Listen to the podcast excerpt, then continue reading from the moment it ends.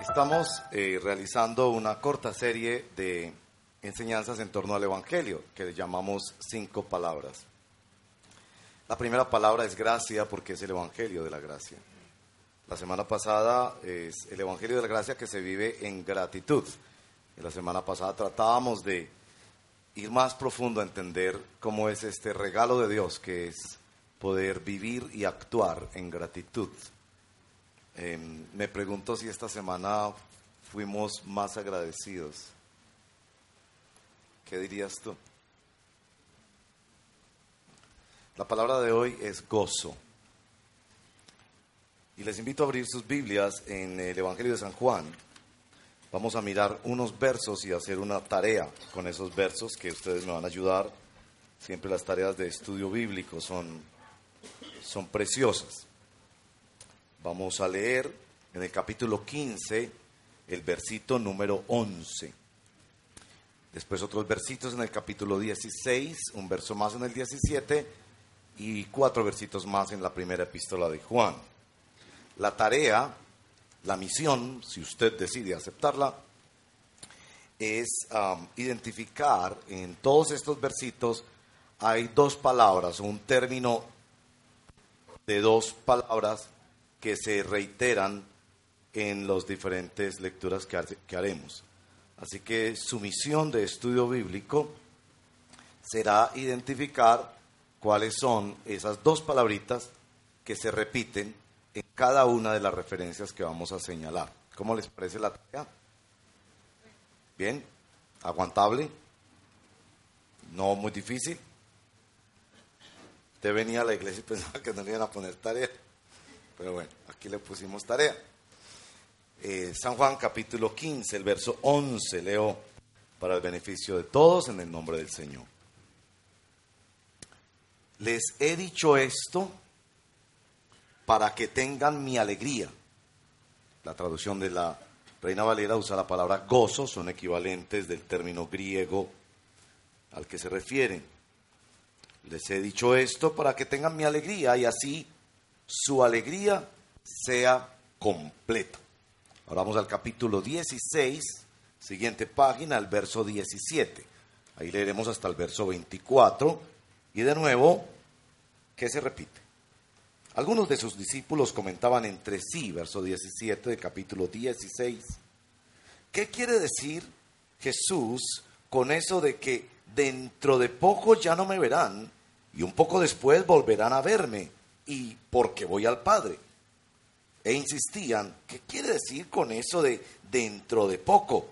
No sabemos de qué habla. Los discípulos están comentando algo que Jesús dijo. Jesús, verso 19, se dio cuenta de que querían hacerle preguntas acerca de esto. Así que les dijo, se están preguntando qué quise decir cuando les dije, dentro de poco ya no me verán y un poco después volverán a verme. Ciertamente les aseguro que ustedes llorarán de dolor, mientras que el mundo se alegra. Se postrarán, se pondrán tristes, pero su tristeza se convertirá en alegría. La mujer que está por dar a luz siente dolores porque ha llegado su momento. Pero en cuanto nace la criatura, se olvida de su angustia por la alegría de haber traído al mundo un nuevo ser. Lo mismo le pasa a ustedes. Ahora están tristes, pero cuando vuelva a verlos, se alegrarán y nadie les va a quitar esa alegría. En aquel día ya no me preguntarán nada. Ciertamente les aseguro que mi Padre les dará todo lo que le pidan en mi nombre. Hasta ahora no han pedido nada en mi nombre. Pidan y recibirán para que su alegría sea completa. Recuerden la tarea, ¿no? Que se van metiendo ahí en el texto bíblico y se olvida la tarea. Hay una tarea. Vamos al capítulo 17, el verso 13. Ahora vuelvo a ti, pero digo estas cosas mientras todavía estoy en el mundo. Jesús está en oración, hablándole al Padre, orando por sus discípulos. Ahora vuelvo a ti, pero digo estas cosas mientras todavía estoy en el mundo, para que tengan mi alegría en plenitud. Si está leyendo la Reina Valera, dice, para que tengan mi gozo cumplido en sí mismos. Ahora vamos a ir a la epístola escrita por el mismo autor inspirado, San Juan, el apóstol, en el capítulo primero de San Juan, y leeremos los versos 1 al 4. Y no se les va a olvidar la tarea. Primero de Juan, capítulo 1, verso 1 al 4. Es ahí acerca del final, es la, la epístola de Juan, no el Evangelio, ya hay cerca del final. Generalmente en el Evangelio decimos Juan o San Juan, en la epístola vamos a decir primera, segunda o tercera, porque hay tres cartas, tres epístolas del apóstol Juan. Ahí cerca del final, acercándose a Apocalipsis, primera carta de Juan, capítulo 1, verso 1 al 4. Lo que ha sido desde el principio lo que hemos oído, lo que hemos visto con nuestros propios ojos, lo que hemos contemplado, lo que hemos tocado con las manos, esto les anunciamos respecto al verbo que es vida. Esta vida se manifestó. Nosotros la hemos visto y damos testimonio de ella y les anunciamos a ustedes la vida eterna que estaba con el Padre y que se nos ha manifestado. Les anunciamos lo que hemos visto y oído para que también ustedes tengan comunión con nosotros. Y nuestra comunión es con el Padre y con su Hijo Jesucristo, el Verbo. Les escribimos estas cosas para que nuestra, la traducción de la Reina Valera dice vuestra, ambas opciones, para que nuestra alegría sea completa. Oremos y ahorita me van a decir la tarea. Señor, gracias por la palabra gozo en el Evangelio. Gracias por lo atrevida que es tu palabra al hablar del gozo. De manera que podemos decirle a los placeres de este mundo, a las posesiones, a una de las relaciones interpersonales que tanto apreciamos. Tú no eres el gozo de mi corazón. Puedo disfrutar la vida, pero hay un gozo mayor que nadie me va a quitar. Oramos esta mañana especialmente por hermanos y hermanas para quienes la palabra gozo hoy tiene connotaciones de dolor, por pérdidas, por dificultades, por grandes obstáculos o problemas. Ven Espíritu Santo con tu poder, con el poder de dar fruto en nosotros, porque tú nos has enseñado que el reino de Dios es justicia, paz y gozo en el Espíritu Santo, porque nos has enseñado que el fruto del Espíritu es gozo. Qué tan atrevidos somos, Señor, al orarte, que en medio de la escasez, de la tentación, de la enfermedad, podamos crecer en esta gracia extraordinaria que inunda nuestro corazón y nos da alegría y gozo extraordinarios, sobrenaturales. Te lo pedimos en el nombre de Jesús, nuestro Señor. Amén. Bueno, llegó el momento de salir al tablero. Em, y uno se ponía nervioso cuando el profesor decía, hay que pasar al tablero. ¿Cierto? Y tal vez por eso pocos se sientan adelante. A propósito, no hay ningún problema que se sienten adelante. Bienvenidos en tercera. Y no voy a sacar a ninguno al tablero. Pero si me ayudan algunos, por favor. ¿Cuál es la frase, el término que se repite en todos estos textos? Gozo o alegría y con completo o plenitud. Plenitud. Eh, la palabra de Dios nos insiste en esto de que nuestro gozo, de que nuestra alegría sea completa. Se tiene, es algo que se tiene, pero se desea más, se necesita más. Hoy seremos buscadores, batalladores por el gozo, como una respuesta de adoración al Evangelio. Como el Salmo 30, has cambiado mi lamento en danza, me ceñiste de alegría. Como el Salmo 43 cuando nos dice, entraré al altar de Dios, al Dios de mi alegría y de mi gozo. Como la carta a los filipenses, la gran carta del gozo y de la alegría. San Pablo diciendo, completen mi gozo sintiendo lo mismo en una humildad cristiana que les une. Cuando viene en capítulo 3 describe su vida y cuando nos ordena que nos gocemos y una vez más nos dice, regocíjate en el Señor. Es decir, se nos ordena en la Biblia que por la gracia de Dios batallemos por el gozo. Salmo 16. Me mostrarás la senda de la vida. ¿Cómo es la senda de la vida? Me mostrarás la senda de la vida. En tu presencia hay plenitud de gozo.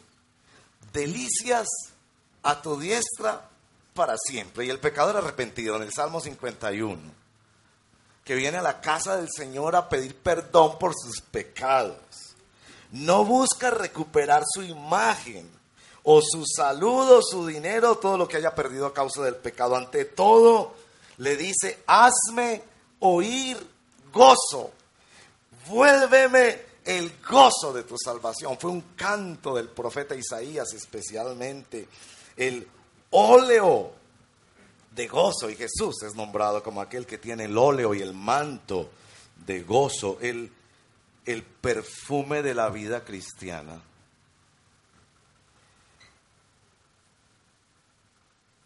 Puede ser hermoso, pero fétido. Una vida cristiana sin gozo es hermosa, pero fétida. Es decir, no debemos solo pensar que el cristianismo es de las convicciones correctas sobre la gracia de Dios y de las respuestas correctas en la gratitud a Dios, sino de la experiencia correcta en el gozo del Señor. Es el gozo un recurso que el Señor te da para que no vivas un cristianismo que busca autojusticia o autocomplacencia. El gozo que veremos en estos textos de la Escritura es el gozo de otro, es el gozo en otro y es el gozo por o a causa de otro. ¿Cuál es la diferencia del gozo cristiano con respecto a la búsqueda de felicidad subyacente en todo ser humano? Y debemos decir que es el gozo de otro en otro y por otro. Y me propongo esta mañana mostrarles que el gozo que necesitas para poder vivir en Cristo sea que apenas estás conociendo a Cristo, seas que hayas caminado con Él. Es el gozo de Jesús. Ilustraciones que nos ayudan los, los turistas que corren al lugar soñado a ver la aurora borealis y poder pararse allí y tomar unas fotos. O que corren a ver ese lugar turístico su gozo no está en ellos, está fuera de ellos. Y aún mientras corren, gozan, aunque todavía no hayan llegado. Tal vez nos ayuda la ilustración del padre de familia que va a la graduación de su hijo. No entiende completamente todo lo que el hijo estudió, pero si usted ha ido a graduaciones de hijos como yo he tenido el privilegio y la bendición de ir, en las sillas de los padres de familia, quienes presencian la escena, hay muchísimo más gozo aún que quienes están recibiendo los diplomas. Su gozo no está en ellos, sino en otros. Por ahí ilustramos, pero nuestros textos tienen mucho más que decirnos en la mañana de hoy. Es en primer lugar, es el gozo de Jesucristo. Regresemos al primer texto que leímos, porque me parece extraordinariamente importante. Promesa del Señor viene hablando del amor que Él tiene con el Padre y de la permanencia que ellos pueden tener en el amor de Jesús por la obra de la gracia de Dios en el sacrificio expiatorio y en la resurrección de Cristo. Son ejes temáticos centrales en estos discursos de San Juan. Para que mi alegría, dice verso 11, capítulo 15 de San Juan, sea su alegría. Esta es la meta de Jesús conseguir que su alegría, la alegría de Jesús, sea la alegría de sus seguidores. Necesito echar mano de ilustraciones para esto y debo decir que los seres humanos somos formados para el gozo. Por ejemplo, en el arte, en el deporte, en la ciencia. Si tú tienes los conocimientos que yo tengo sobre música clásica, vas a ir a, una, a un concierto polifónico de estas orquestas gigantescas y después de 15 minutos te vas a dormir. A menos que tú sepas la riqueza, la historia, la profundidad de todos esos sonidos. Y si viniera un director de orquesta, conocedor de historia de la música y de todo este hermoso arte, podría empezar a enseñarte a apreciar los cambios musicales que hay allí, la historia y la belleza musical, a tal punto que con ese entrenamiento tú llegarías realmente a gozar y quedar extasiado al escuchar una de estas orquestas que interpretan la música que llamamos clásica. ¿Te das cuenta? Necesitamos ser formados para el gozo. En el capítulo 10 de San Lucas, Jesús reprende a los discípulos porque están gozándose en su éxito ministerial cuando tuvieron autoridad sobre los demonios. Y les dice, no se gocen de que tienen autoridad y los demonios se les sujetan, gócense de que sus nombres están escritos. Y el texto que sigue en el Evangelio de Lucas capítulo 10 es que él se regocija en el Espíritu y le dice, Padre, te alabo porque has escondido estas cosas de los sabios y se las has revelado a los, a los niños y les da un modelo de quien busca el gozo, no en el éxito de su hacer, sino en su relación con Dios. Es que en el fondo nuestro pecado continuo contra el décimo mandamiento, no codiciarás, no envidiarás. No es que nosotros envidiamos las propiedades o los talentos de otros, nosotros envidiamos el gozo que esas personas tienen. Un genio del deporte, Messi. Usted ve a Messi aclamado por todo ese estadio. Usted no está envidiando tener los pies de él, que a propósito son cortitos. Usted no está envidiando todos los años de fuerte entrenamiento que ese muchacho está teniendo. Usted está envidiando el gozo que usted se imagina que él tiene cuando todo un estadio, los medios de comunicación mundial están centrados. Y en el fondo nosotros codiciamos el gozo. Y Jesús nos está diciendo aquí es el gozo de Él. Así que bienvenidos a la historia del cristianismo. No se trata de que encuentres gozo en las bendiciones de Dios, sino que tengas el gozo que tiene Jesucristo. Te lo voy a describir en tres palabras del Señor. Capítulo 18 de Mateo, capítulo 15 de Lucas. ¿En qué se goza Jesús?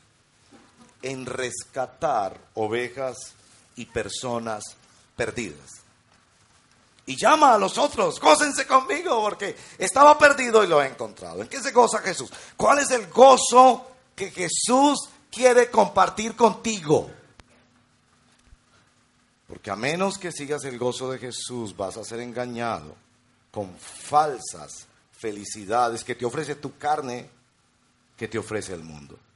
En Juan capítulo 14, verso 28, el gozo de Jesús es la comunión con el Padre. Y de hecho le reclama a los discípulos porque les dice, ustedes deberían regocijarse porque les estoy diciendo que yo voy al Padre. Jesús se sorprende de que no encuentran ellos el gozo en alguien que va a ir a la comunión con el Padre y que de esa comunión ellos se van a nutrir. La tercera aspecto que he encontrado sobre el gozo de Jesús en lo que nos describen los evangelios. Capítulo 22 de Lucas. Jesús describe el anhelo que él ha tenido por sentarse con ellos y celebrar la Santa Comunión. El próximo domingo celebraremos la Santa Comunión y él dice, cuánto he deseado este momento que anuncia la última cena, que anuncia la primera cena. Porque el reino de Dios es al revés. La última cena de Jesús anuncia la primera cena en la eternidad, cuando disfrutaremos con Él para siempre. Y Él está hablando allí de la comunión que Él tiene con su pueblo. Jesús disfruta, su gozo mayor es rescatar gente perdida, su gozo mayor es estar en comunión con el Padre, su gozo mayor es estar en comunión con sus discípulos. Ese es el gozo que Jesús quiere pasar de Él a ti. Es un gozo cósmico que trasciende fronteras, que mira más allá, que no está preocupado con los problemas de ahora, que ve de hecho en los problemas de ahora una oportunidad para un gozo mayor. El gozo de Jesús. ¿eh? Pero también los textos nos hablan de el gozo en Jesús. Nuestro segundo texto sea en el marco de unas palabras de Jesús, capítulo 16, verso 17 en adelante. Jesús le está anunciando su muerte se está anunciando su resurrección. En mi interpretación de estos textos también se refiere a la presencia del Espíritu Santo y el anuncio de la segunda venida. Los discípulos quedan confundidos y entristecidos porque les está diciendo, no me verán, por un tiempo no me verán. Y una de las cosas sobresalientes de esto es que el gozo finalmente es el gozo en una persona. Nadie es feliz solo. Usted podría tener todo lo que usted quiere tener. Educación, riquezas, fama, todo lo que quiera, pero nadie es feliz solo. Necesitamos relaciones y aquí es una persona y es precisamente la persona del Señor Jesús que es el motivo de su gozo. Yo estoy con el Señor, el Salmo 16, en tu presencia hay plenitud de gozo. Ha sido difícil para mí estudiar esto esta semana porque me pregunto una y otra vez, Señor, ¿qué hago con el hecho de que cuando estoy con mis nietos, tirado en el piso jugando como un niño, el tiempo se me va y yo encuentro una alegría extraordinaria allí? Y muchas veces, Señor, le digo, yo no tengo eso en el devocional. A veces sí, la verdad, pero no siempre. Y es con una persona y finalmente gozamos con personas, pero esta es otra persona. El ejemplo que Jesús les pone en el verso 21, la mujer que está para dar a luz, ¿no? Ustedes mujeres entienden muy bien esto de pasar por horas y horas de trabajo de parto. No sé cuánto tiempo pasaste por trabajo de parto.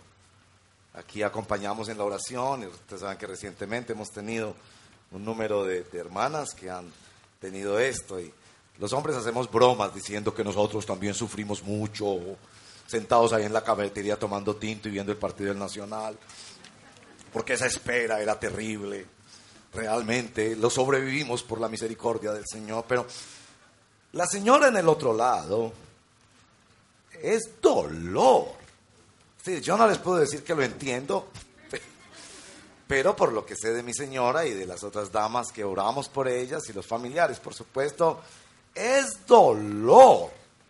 Dolor inclusive sin saber cuánto tiempo va a ser el dolor, porque algunas de ustedes, gloria al Señor, en media hora, muchachito en la mano, a veces 24 horas. Y dolor no solo físico, el dolor emocional de pensar y que el niño no se afecte, ¿verdad? Porque pasadas las horas empieza la preocupación, ¿verdad? Y la angustia de si tienen los médicos el conocimiento necesario y las herramientas y los instrumentos necesarios para atender cualquier eventualidad y toda la familia está allí. Jesús les pone ese ejemplo. de el gozo que llega y el texto lo describe de una manera extraordinaria.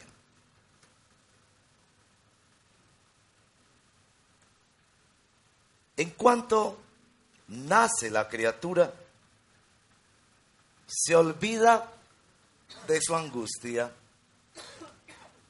por la alegría. Una persona. Le ponen su muchachito en los brazos.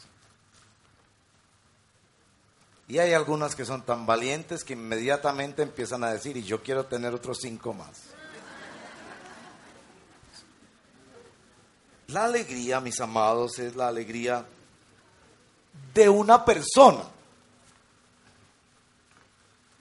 Y yo soy franco con ustedes. Yo, yo le pregunto al Señor, Señor, ¿qué está mal en mí? No que, no que yo no deba disfrutar cuando me tiro en el suelo a jugar con mis muchachitos. No es que esté mal disfrutar con ellos, es una gracia de Dios tener estos sentimientos, tener estas oportunidades, tener esta riqueza, cómo estos niños lo llenan a uno de ternura, le quitan todos esos andamiajes de seriedad y de dureza, y ahí estamos cantando, jugando, repitiendo las palabras que ellos dicen. Entonces, no es que esté mal, pero yo le digo al Señor, Señor, tú eres una persona que me quiere compartir su gozo extraordinario y superior. Y yo quiero crecer en ese gozo en ti. ¿Se acuerdan en la tarea que hacíamos de estudio bíblico? Las dos palabras gozo o alegría completa. El cristiano camina con el anhelo de ver su mayor gozo en. Vamos a nuestro tercer texto, donde miramos, no en Juan 17, sino en Primera de Juan, capítulo 1, verso 1 al 4.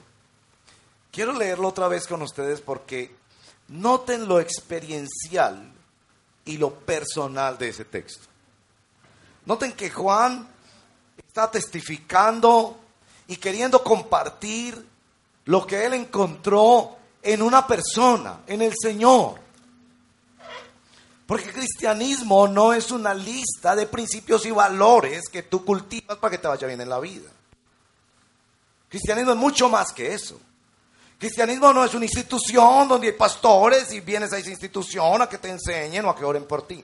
Cristianismo es mucho más que eso. Cristianismo es Cristo. Es una persona. Capítulo 1 de Primera de Juan.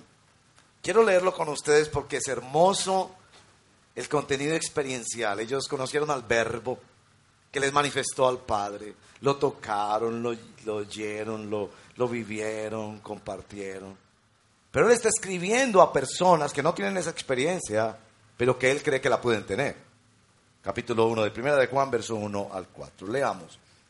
Lo que ha sido desde el principio, tal como empieza su evangelio, lo que hemos oído, lo que hemos visto con nuestros ojos, lo que hemos contemplado, lo que hemos tocado con las manos, esto les anunciamos respecto a quién? Al verbo que es vida Jesús de Nazaret. Esta vida se manifestó. Nosotros la hemos visto y damos testimonio de ella y les anunciamos a ustedes la vida eterna que estaba con el Padre y que se nos ha manifestado. Les anunciamos lo que hemos visto y oído para que también ustedes tengan comunión con nosotros y nuestra comunión es con el Padre y con su Hijo Jesucristo. Y les escribimos estas cosas para qué? Para que nuestra alegría sea completa. ¿Lo ven? Es una persona. Tal vez abusaron de ti. Tal vez te engañaron con falsa doctrina. Tal vez te, pusieron a trabajar como un loco para una institución religiosa. Porque no sabías que el Evangelio tiene unos carriles para poder ser vivido de una manera sana. La semana pasada decíamos un carril es la gratitud. Hoy decimos otro carril es la búsqueda del gozo en Él. Podríamos resumir lo que nos dice San Juan en La revelación de Jesucristo se me reveló a mí. Pablo dice, me escogió a mí desde antes de la fundación del mundo para revelarme a su Hijo, a mí. Yo puedo tener una relación personal con Él y si tú no tienes una relación personal con Cristo, por la fe, ven a Cristo en arrepentimiento y fe. No necesitas más que ser pecador y pecadora. No tienes que saberte la Biblia ni estar en una iglesia correcta. Tienes que venir a Cristo Jesús, la revelación que Juan recibió y que, en segundo lugar, produce comunión.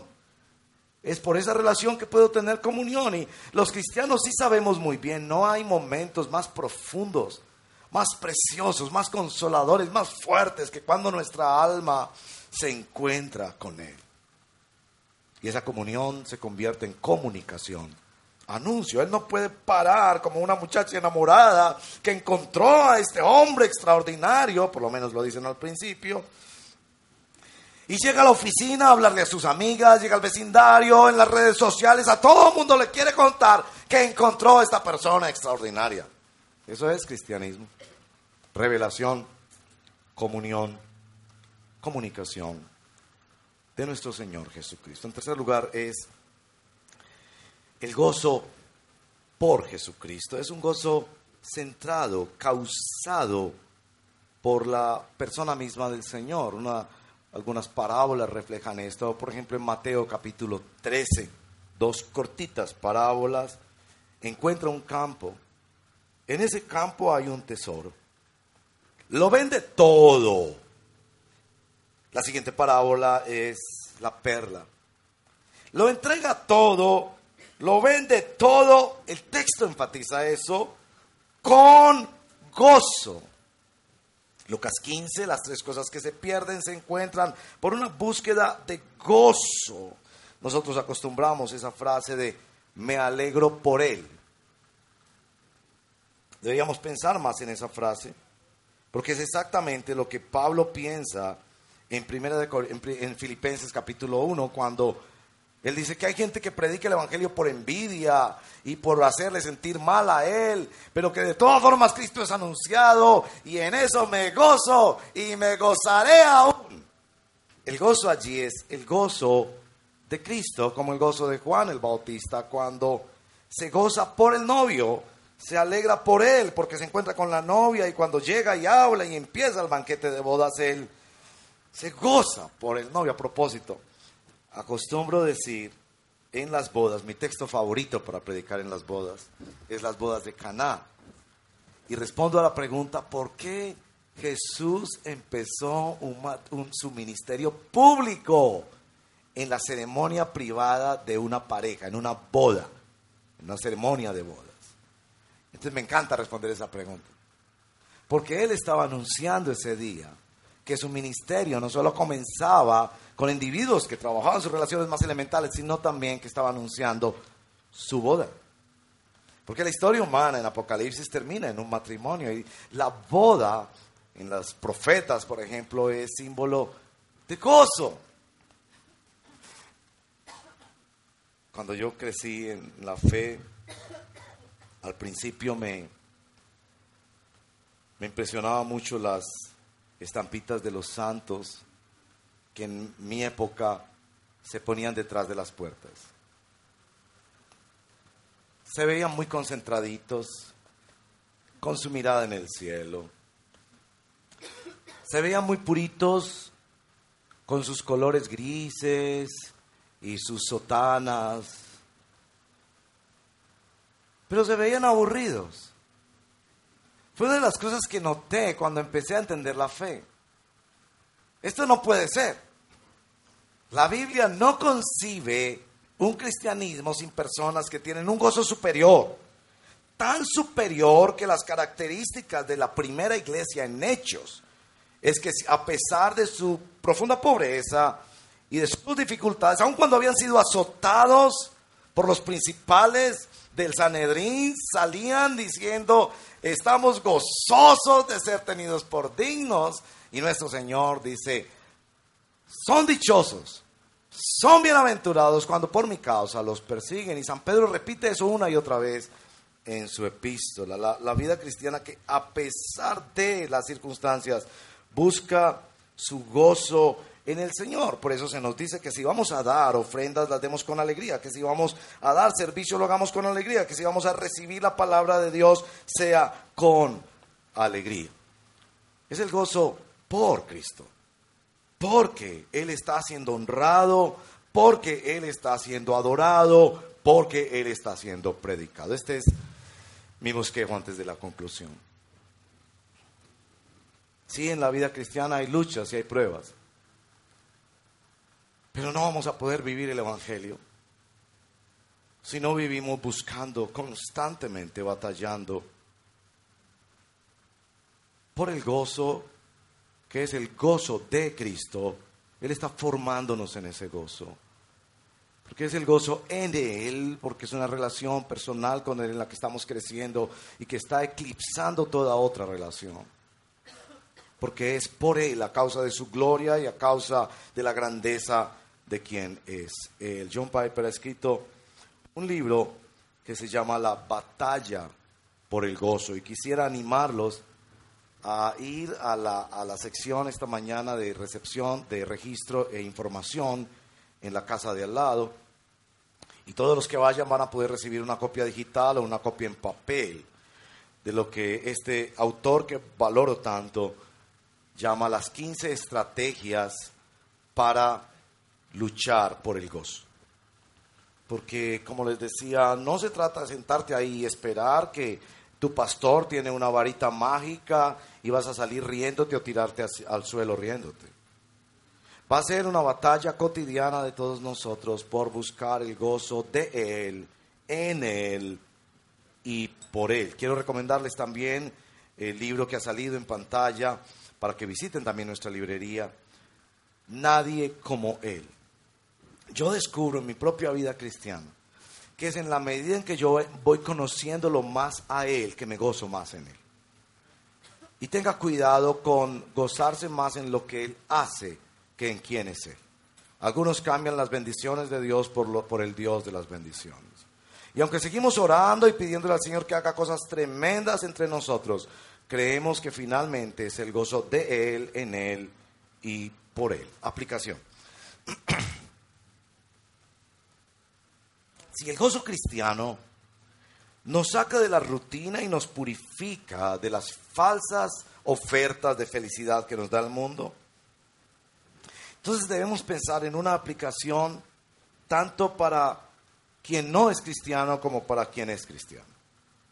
Si tú no has venido a Cristo todavía en arrepentimiento y fe, Salmo 43, 3 y 4, precioso, dice, envía tu luz y tu verdad.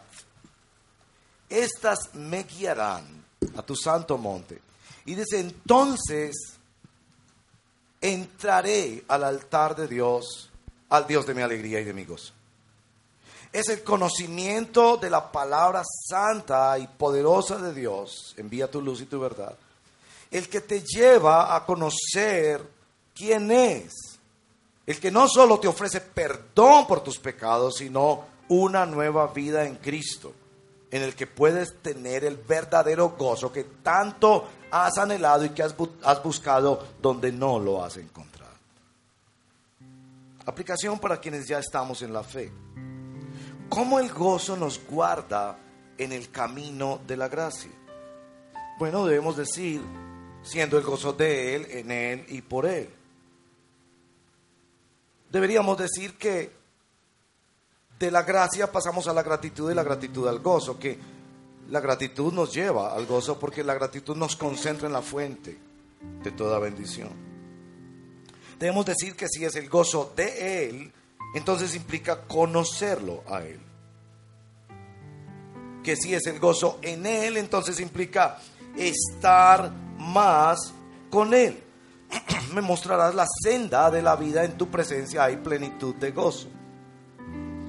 Estamos haciendo nuestro devocional los miércoles a las cinco y media. Ha tenido una buena acogida y todos están invitados. Si se vinculan al canal, si se registran en el canal, se suscriben, les llega el despertadorcito a las cinco y media, pero ustedes van al canal en YouTube y hacen el devocional con nosotros los miércoles a las cinco y media de la mañana. Pero no es solo los miércoles, estar más con Él. Si el gozo es por Él, a causa de Él y por lo que Él se propone y lo que Él está haciendo, es mirar más, mirarlo más a Él. Hebreos capítulo 12 nos insiste en que aquel que sufrió la cruz por el gozo puesto delante de Él, Hebreos nos dice, considérenlo a Él. Hemos de mirarlo más a Él, contemplar más su obra todopoderoso para postrarnos delante de Él. Y antes de entrar en la adoración, yo quiero bendecirlos y bendecirlos con este verso de la palabra que es precioso en el inmenso tema escritural que es el gozo del Señor. El gozo que es nuestra fuerza. El gozo que está por encima de los placeres y las conveniencias. Quiero que en este tiempo de adoración nosotros seamos bendecidos con Romanos capítulo 15, verso 13 Espero que salen las pantallas, capítulo 15 de Romanos, verso 13, que dice que el Dios de la esperanza los llene de toda alegría y paz a ustedes que creen en Él, para que rebosen de esperanza por el poder del Espíritu Santo. ¿Cómo vamos a caminar en el Evangelio? Siendo llenos de gozo. El gozo que viene del Dios de la esperanza. Para que nos rebose en esperanza. No por el poder de las cosas materiales que tenemos o de las conveniencias o complacencias que tenemos. Sino por el poder del Espíritu Santo de Dios. Póngase de pie reciba esta bendición en el nombre del Señor. Anhelo con todo mi corazón que esta semana sea una semana en la que usted batalle por el gozo en el nombre de nuestro Señor Jesucristo. Que el Dios de la esperanza los llene de toda alegría y paz a ustedes que creen en Él para que rebosen de esperanza por el poder del Espíritu Santo y el pueblo